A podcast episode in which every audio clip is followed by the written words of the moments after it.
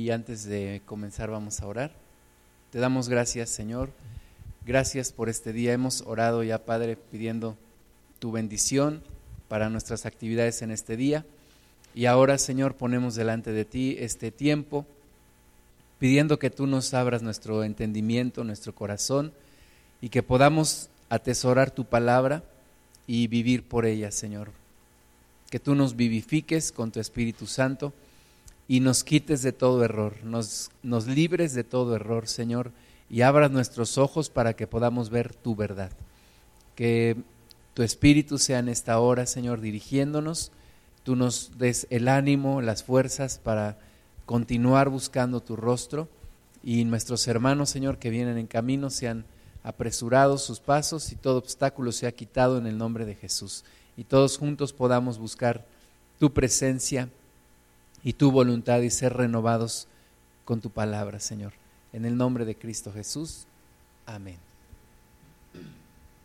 Bueno, pues el día de hoy es nuestro estudio número 15 del curso de Doctrinas Comparadas y vamos a ver una iglesia que se conoce como la iglesia adventista del séptimo día. Hay controversia en la iglesia cristiana evangélica de que si los adventistas son o no son evangélicos, de que si son o no son cristianos. Algunos dicen que es una denominación igual a las demás, con la única diferencia de que guardan el sábado.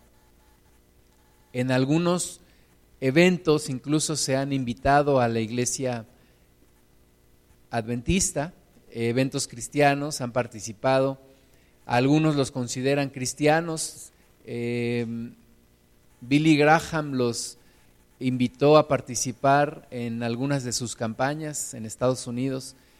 Entonces, hay una controversia, pero hoy vamos a ver que tienen doctrinas erróneas que tienen doctrinas que son equivocadas, que toman cosas de la Biblia, pero han torcido algunas de las verdades de la palabra de Dios.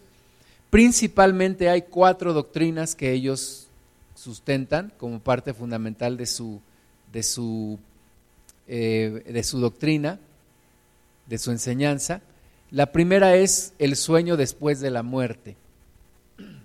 Ahora, este del sueño después de la muerte, pues es también una doctrina que algunos cristianos evangélicos creen. Y ahorita les voy a preguntar ustedes qué creen, pero a lo mejor tú lo crees esto también.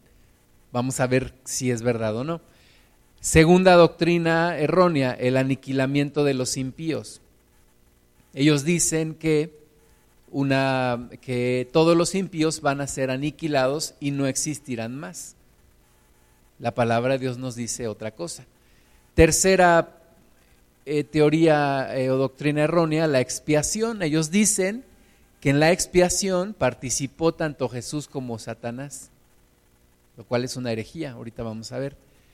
Y cuarta, defienden y super ultra defienden el guardar el día de reposo en día sábado.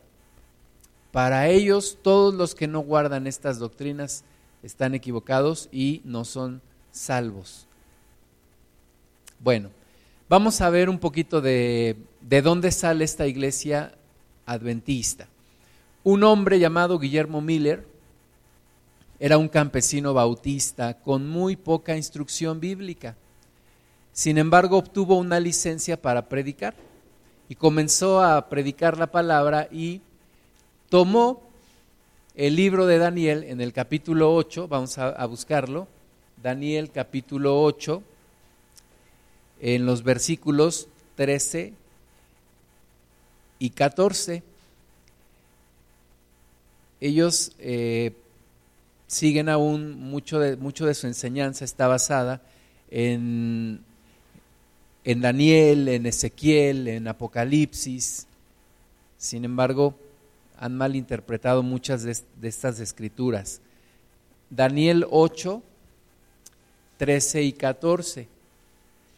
Dice entonces oí a un santo que hablaba y otro de los santos preguntó a aquel que hablaba, ¿hasta cuándo durará la visión del continuo sacrificio y la prevaricación asoladora, entregando el santuario y el ejército para ser pisoteados?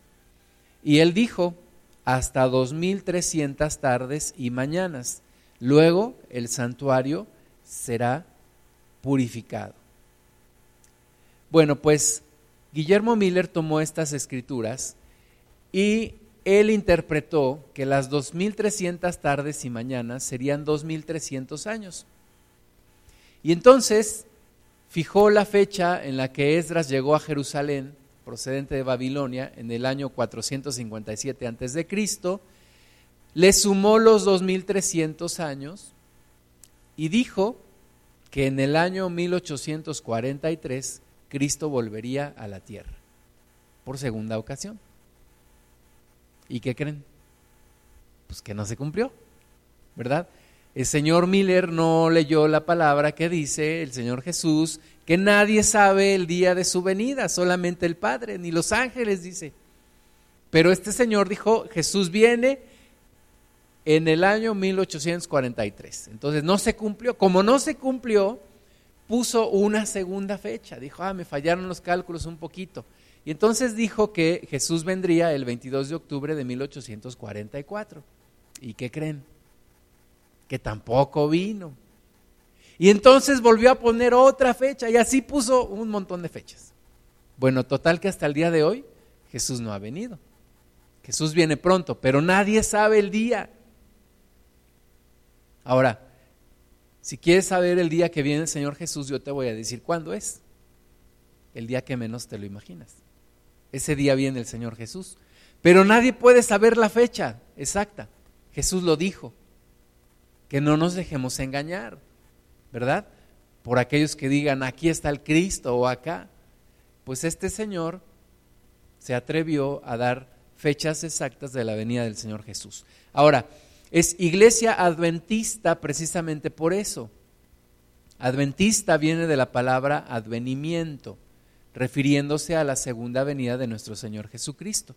Por eso se llama iglesia adventista.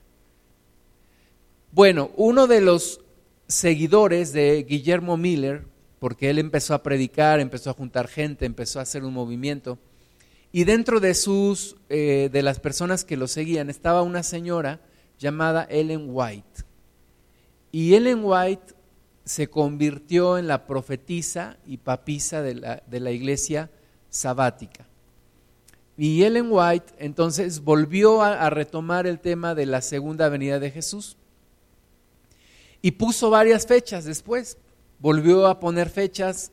Jesús no ha regresado, como es evidente. Jesús no ha venido por segunda vez. Viene pronto, pero nadie sabe el día ni la hora.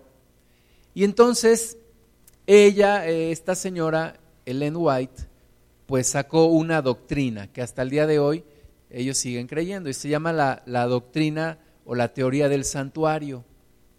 Entonces lo que ella dice es que, que sí efectivamente Jesús purificó el santuario el 22 de octubre de 1844, pero que ese santuario que él purificó está en el cielo. Cuando termine de purificar el santuario en el cielo, va a venir a la tierra. No es que, según ella, no es que Guillermo Miller se equivocó, no, es que está purificando un santuario que está en el cielo. ¿Cuál está así medio rebuscada la teoría, ¿verdad? Entonces dice ella que cuando Jesús termine de purificar el santuario en el cielo, vendrá a la tierra. Em, esta señora escribió varios libros y la iglesia adventista le da el mismo nivel de autoridad a los libros que escribió esta profetiza, entre comillas profetiza, yo no sé si lo sea o no, pero no le puedes dar el mismo nivel de autoridad a lo que alguien escribe con la Biblia. Entonces le dan el mismo nivel de autoridad a sus libros, que ellos dicen que son inspirados por Dios, a la Biblia. Algunos de ellos, el conflicto de los siglos, la vida de Jesús, el deseado de todas las naciones, patriarcas y profetas.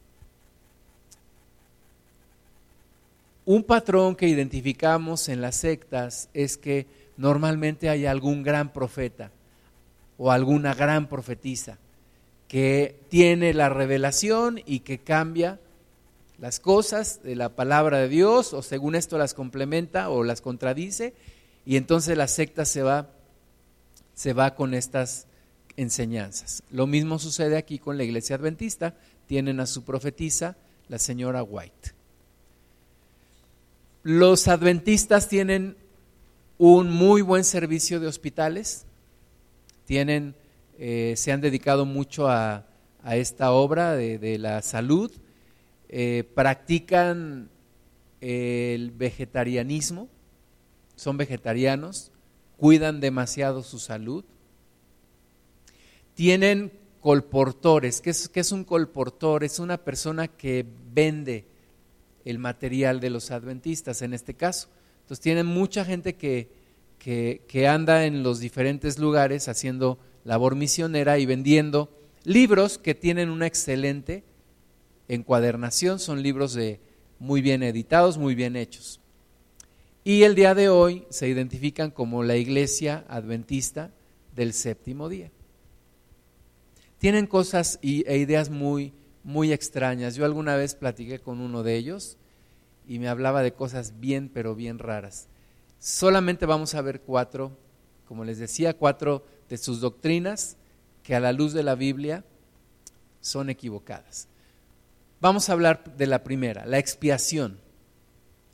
Vamos a leer Levítico capítulo 16, versículos del 5 al 10. Levítico 16, del 5 al 10. ¿Quién me ayuda leyendo? Levante la mano. Levítico 16, del 5 al 10.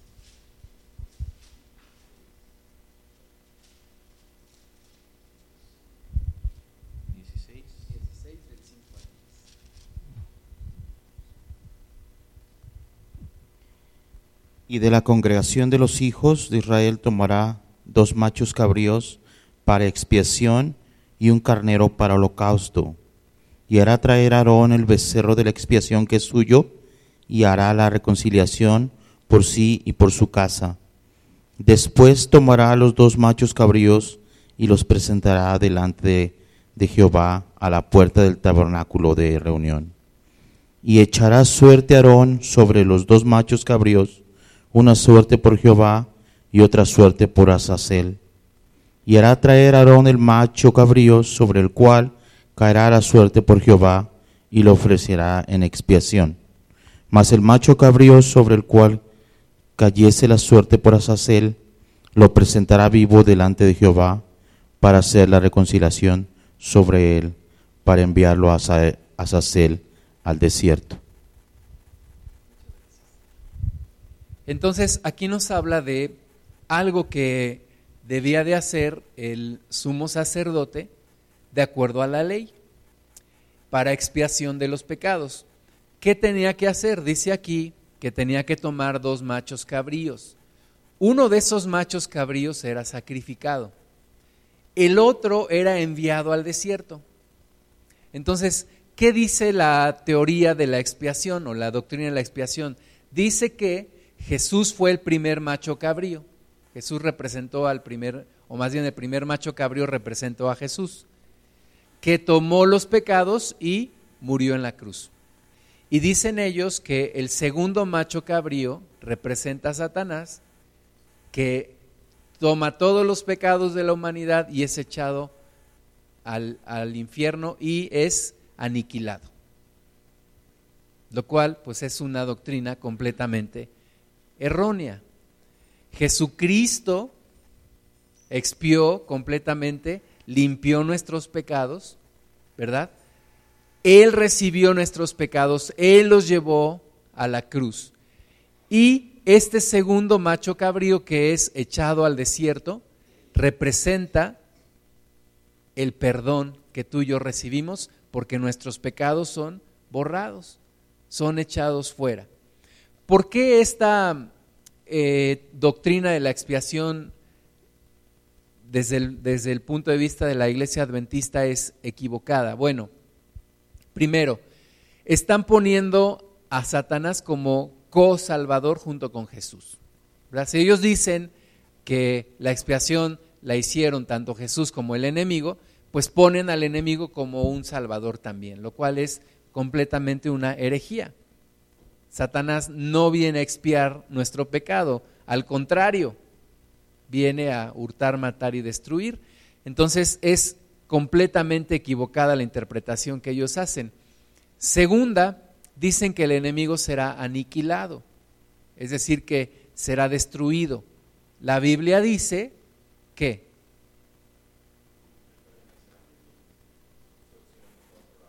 ¿Y el enemigo a dónde irá? Al infierno, donde será atormentado por los siglos de los siglos. Entonces, esta doctrina es contraria a lo que dice la palabra de Dios. Segunda doctrina que vamos a analizar solo un poco, la ¿qué pasa después de, de que un cristiano muere? Y aquí hay, la Biblia nos habla de varias muertes. Por ejemplo, la muerte espiritual es cuando una persona, su espíritu está separado de Dios. Tú y yo vivimos en una muerte espiritual mucho tiempo. Yo viví 20 años en una muerte espiritual. ¿Por qué? Porque mi espíritu no tenía comunión con Dios. Yo estaba apartado de Dios. Esa es la muerte espiritual. ¿Sí? Nos habla también la palabra de Dios de la muerte segunda. La muerte segunda, dice la Biblia, que es cuando una persona va al infierno y que los que estemos inscritos en el libro de la vida, nuestros nombres, libraremos la muerte segunda. Pero la muerte física, ¿qué pasa cuando una persona que creyó en Jesús, que es salva, qué pasa cuando muere? Bueno, la doctrina del sueño después de la muerte dice que la persona queda dormida, inconsciente, hasta el día de la resurrección. ¿Ok? En algún momento de mi vida a mí me enseñaron esa doctrina. A mí me enseñaron que un cristiano cuando muere se queda dormido hasta el día de la resurrección. Ahora yo creo otra cosa a la luz de lo que dice la palabra de Dios. Vamos a ver en Lucas capítulo 16, Lucas 16,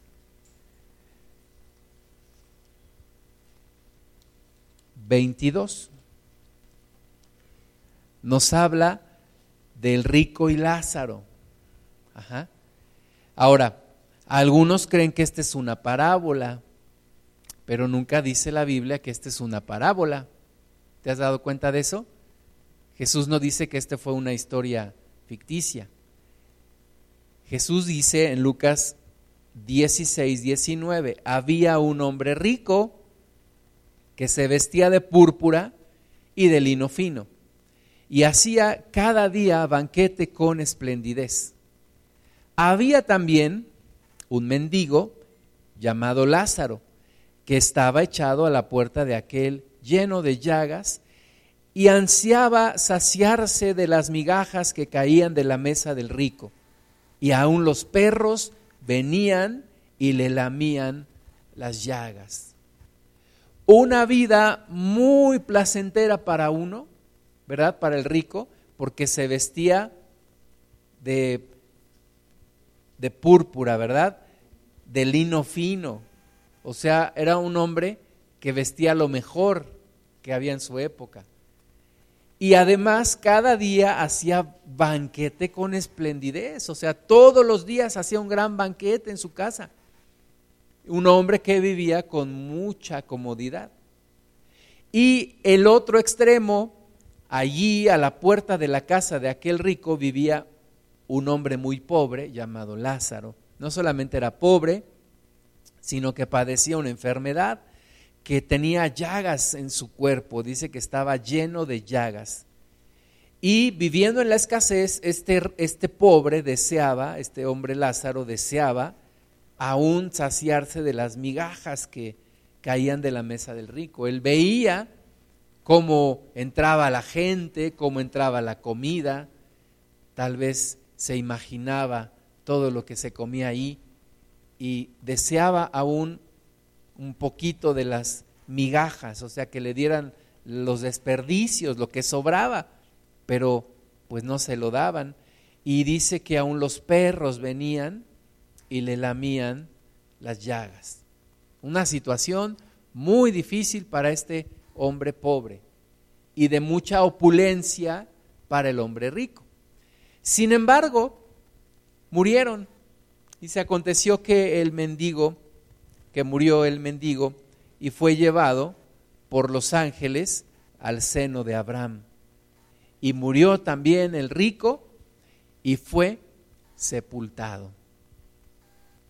Entonces murió Lázaro y ¿a dónde fue llevado? Al seno de Abraham, ¿verdad? No dice que quedó dormido, no dice que quedó inconsciente, dice que fue llevado al seno de Abraham por los ángeles. Versículo 23, y en el Hades alzó sus ojos, perdón, ya me perdí. 23, y en el Hades alzó sus ojos estando en tormentos y vio de lejos a Abraham y a Lázaro en su seno. Entonces, murieron los dos, versículo 22, murió Lázaro fue llevado por los ángeles al seno de Abraham y murió también el rico y fue sepultado. El pobre Lázaro fue llevado a dónde? Al seno de Abraham. ¿Y el, y el rico? Fue sepultado. ¿Y qué le pasó? ¿Dónde está? Dice que está en el Hades, ¿verdad?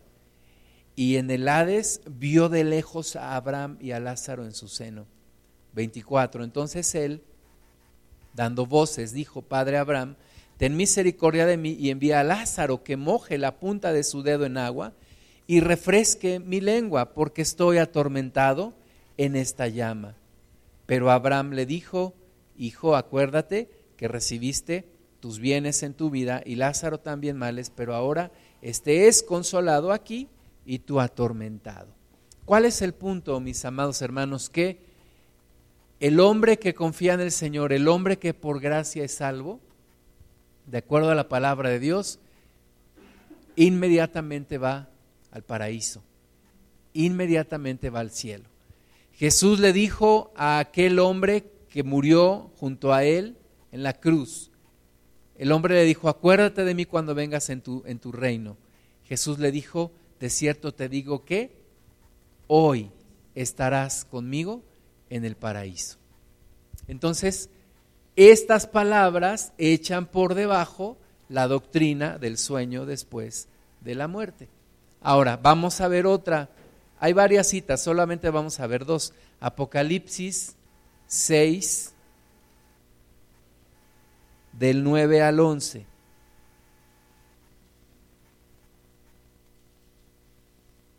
Apocalipsis 6, del 9 al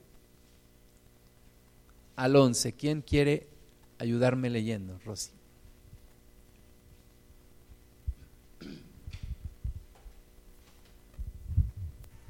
Cuando abrió el quinto sello, vio bajo el altar las almas de los que habían sido muertos por causa de la palabra de Dios y por el testimonio que tenían, y clamaban a gran voz diciendo, ¿Hasta cuándo, Señor, santo y verdadero, no juzgas y vengas nuestra sangre en los que moran en la tierra? Y se les dieron vestiduras blancas y se les dijo que descansasen todavía un poco de tiempo hasta que se completara el número de sus consiervos y sus hermanos, que también habían de ser muertos como ellos. Entonces, ¿a quién vio Juan? ¿Las almas de quiénes? Exactamente, de los que habían sido muertos por causa de el Señor, ¿verdad? Entonces no estaban inconscientes, no estaban durmiendo. ¿Y qué le decían al Señor? ¿Hasta cuándo vas a hacer justicia, verdad? ¿Y qué les dijo el Señor? Tienen que esperar, todavía falta que algunos todavía mueran por causa del el Evangelio, ¿no? Entonces, esta palabra nos muestra también que una persona que muere en el Señor no queda inconsciente, no queda dormida, sino que, de acuerdo a la palabra, va al cielo con el Señor. Amén. Entonces, desplazamos la teoría del sueño después de la muerte y podemos estar seguros. El día que tú y yo seamos llamados por el Señor y de acuerdo a nuestra fe, vamos directamente con Jesucristo. Vamos directamente al cielo con el Señor. Amén. Tercera doctrina errónea de la iglesia adventista, el aniquilamiento de los impíos. Ellos dicen que los impíos serán aniquilados para que desaparezca completamente el pecado y cualquier persona que hizo el pecado. La Biblia dice otra cosa. Vamos a leer Romanos capítulo 2, del versículo 6 al versículo 9.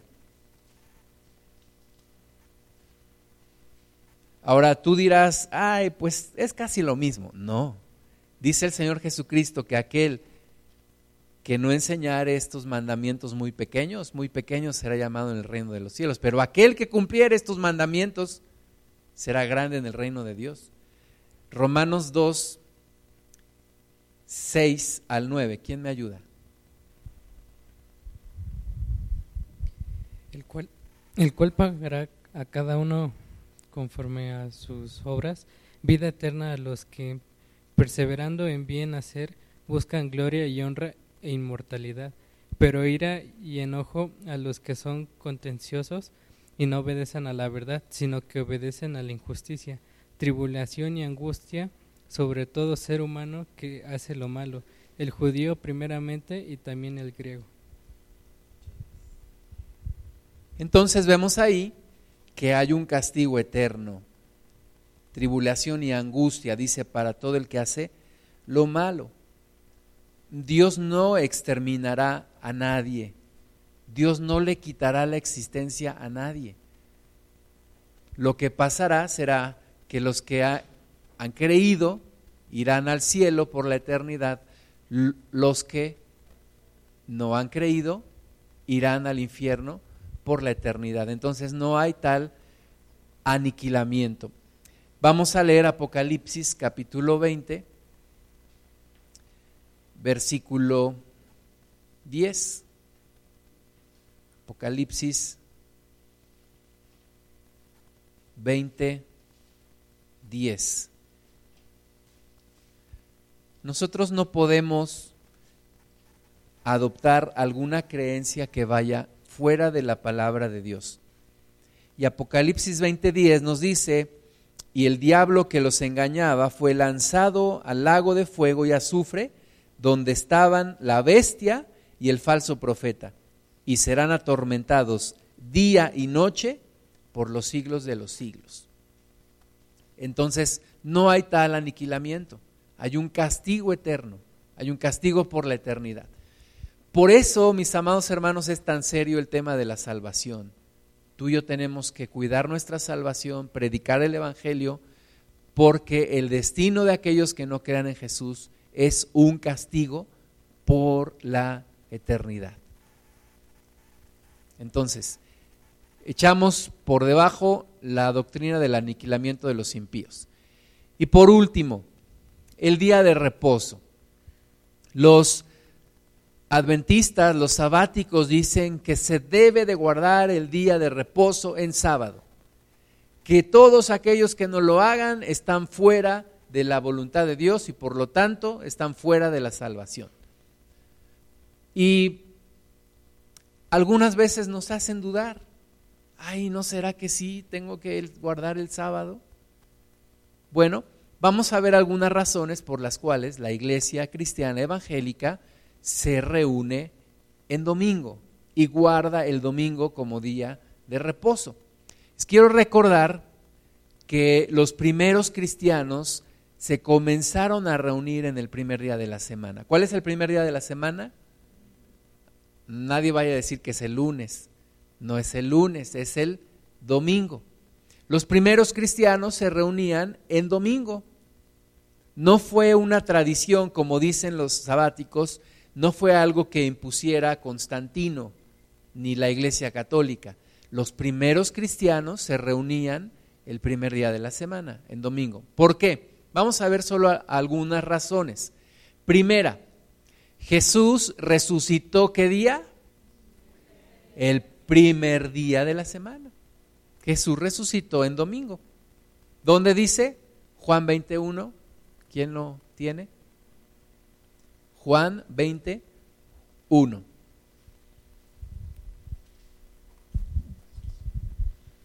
El primer día de la semana, María Magdalena fue de mañana, siendo aún oscuro, al sepulcro y vio quitada la piedra del sepulcro. Entonces, Jesús resucitó primer día de la semana. Esa es una razón poderosa por la cual los cristianos celebramos al Señor en el primer día de la semana. Nos reunimos en domingo. Segunda razón, Jesús se apareció a sus discípulos ese primer día de la semana. Ese primer día de la semana Jesús se apareció a sus discípulos. Juan 20, 19. ¿Quién me ayuda? Juan 20, 19. Cuando llegó la noche de aquel mismo día, el primero de la semana, estando las puertas cerradas en el lugar donde los discípulos estaban reunidos por medio de los judíos, vino Jesús y puesto en medio les dijo paz a vosotros. Entonces, por miedo a los judíos estaban ahí reunidos. En el primer día de la semana, Jesús se apareció a ellos en ese primer día de la semana. Otra razón, una semana después, también en primer día de la semana, Jesús se apareció a los once discípulos. Juan 20, 26. ¿Quién lo tiene? Juan 20, 26. Ocho días después estaban otra vez sus discípulos dentro y con ellos Tomás. Llegó Jesús estando las puertas cerradas y se puso en medio y les dijo, paz a vosotros. Entonces, ocho días después, una semana después, primer día de la semana, Jesús se aparece a los once discípulos. El Espíritu Santo vino a la iglesia, ¿qué día creen? El primer día de la semana, en día de Pentecostés. Y Pentecostés siempre es primer día de la semana. Levítico 23, 16, ¿quién lo tiene? Levítico 23, 16.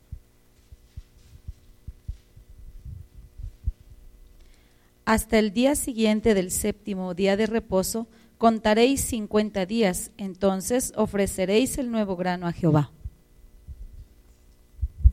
Entonces, día de Pentecostés, primer día de la semana, y en ese primer día de la semana el Espíritu de Dios vino sobre la iglesia. Ese primer día de la semana también Pedro predicó y se convirtieron tres mil personas y fueron bautizadas. Hechos 2, 41. Hechos 2, 41. ¿Quién lo tiene?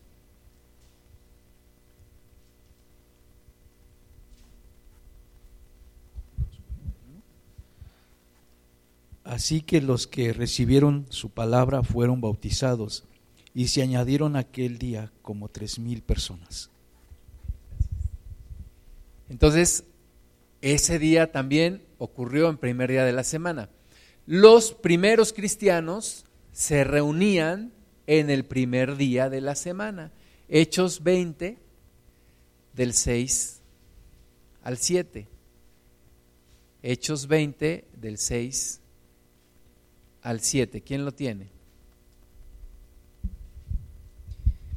Y, nosotros, pasados los días de los panes sin levadura, navegamos de Filipos y en cinco días nos reunimos con ellos en Troas, donde nos quedamos siete días.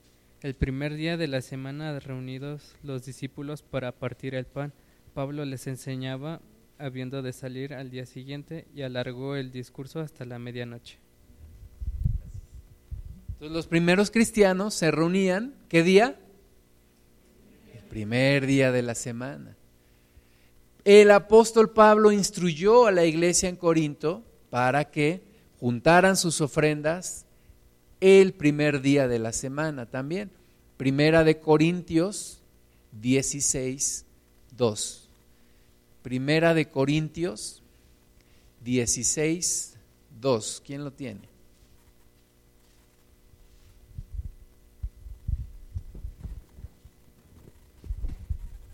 Dice, cada primer día de la semana cada uno de vosotros ponga aparte algo, según haya prosperado, guardándolo para que cuando llegue no se recojan entonces ofrendas. Entonces, Pablo instruyó para que el primer día de la semana, que eran las reuniones, allí juntaran sus ofrendas.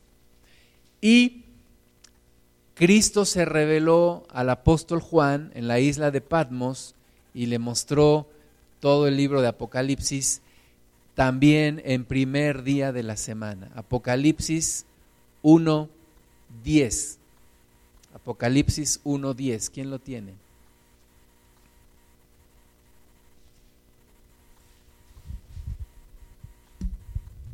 Yo estaba en el Espíritu en el día de, del Señor y oí detrás de mí un- una gran voz como de trompeta. El día del Señor es el primer día de la semana. Ahora, Jesús en muchas ocasiones tuvo conflicto con los religiosos por el sábado, ¿verdad? Sanó, sanaba a las personas en día sábado y ¿qué le decían? Eso no te es lícito sanar en día sábado.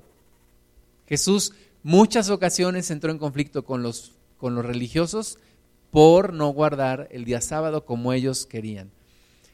Y Jesús nunca nos habla en el Nuevo Testamento de guardar el día sábado. Entonces, por todas estas razones, guardamos el día domingo, el primer día de la semana, y no caemos en ninguna condenación.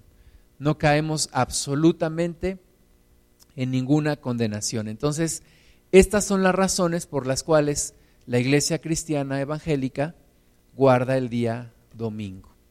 Entonces, cuando te pregunten por qué te reúnes en domingo y no en sábado, ya tienes un montón de argumentos para decirles. Amén. Entonces, concluyendo, pues la iglesia adventista del séptimo día mezcla enseñanzas de la palabra de Dios con algunas doctrinas no sustentadas en la Biblia, por lo cual no podemos adoptar su doctrina, no podemos tomar sus enseñanzas, tenemos que apegarnos a la palabra de Dios. Amén. Vamos a orar. Señor, gracias por este eh, día hermoso que tú nos das y por la oportunidad de conocer más de tu palabra. Señor, ayúdanos a entenderla y ayúdanos a vivirla. En tus manos pongo la vida de mis hermanas, de mis hermanos, en el nombre de Jesús, que sea tu presencia llenándoles, que sea tu verdad en sus corazones y como dice tu palabra, la verdad nos haga libres y podamos conocerte y podamos tener comunión contigo por siempre, Señor. Gracias te damos. Oramos por todas aquellas personas que caen en error, que tergiversan tu palabra, que creen en otras cosas que no están ahí, Señor, para que tú también abras sus ojos, les instruyas y te conozcan a ti, Jesús. Te damos la gloria en tu nombre, Señor Jesús. Amén.